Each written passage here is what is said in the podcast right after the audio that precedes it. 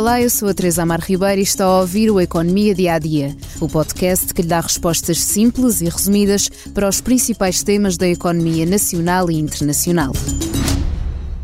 A tempestade tem vindo a acalmar e as ondas já arrebentam com menor estrondo. Depois de os números da inflação terem subido em escalada no ano passado, alcançando picos por todo o mundo, parece que agora a maré mudou.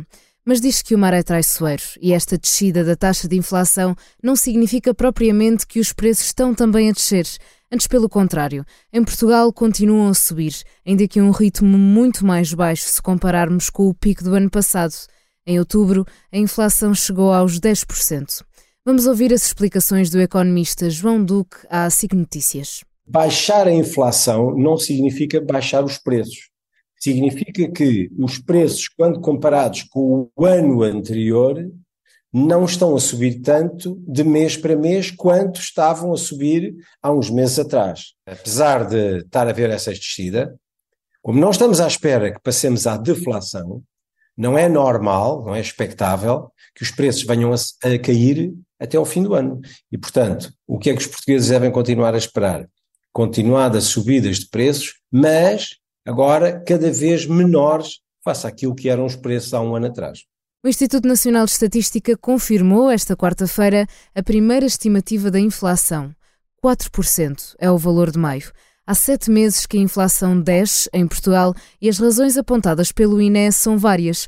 O efeito de base resultante do aumento de preços da eletricidade, do gás e dos produtos alimentares. E o IVA zero, que teve um impacto direto de 0,8 pontos percentuais. A taxa de inflação subjacente exclui os valores que mais oscilam, ou seja, os bens alimentares não processados e a energia, por isso ajuda a perceber a persistência ao surto inflacionista. Este valor também diminuiu de 6,6% em abril para 5,4% em maio. Este abrandamento estende-se para as grandes economias do Ocidente. No nosso país vizinho, a taxa de inflação em maio fixou-se nos 3,2%.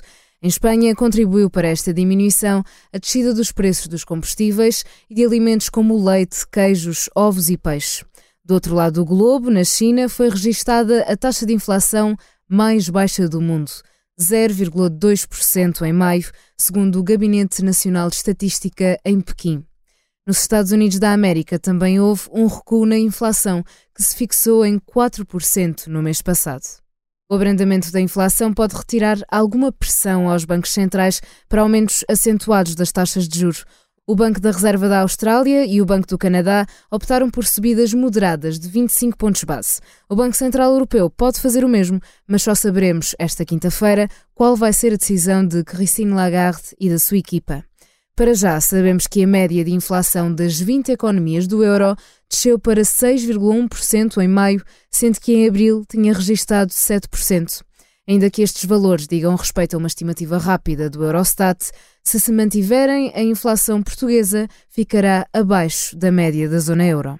Por hoje é tudo no Economia Dia a Dia, mas ainda há tempo para o convidar a ouvir o podcast Money Money Money sobre o fim dos certificados de aforro como os conhecíamos.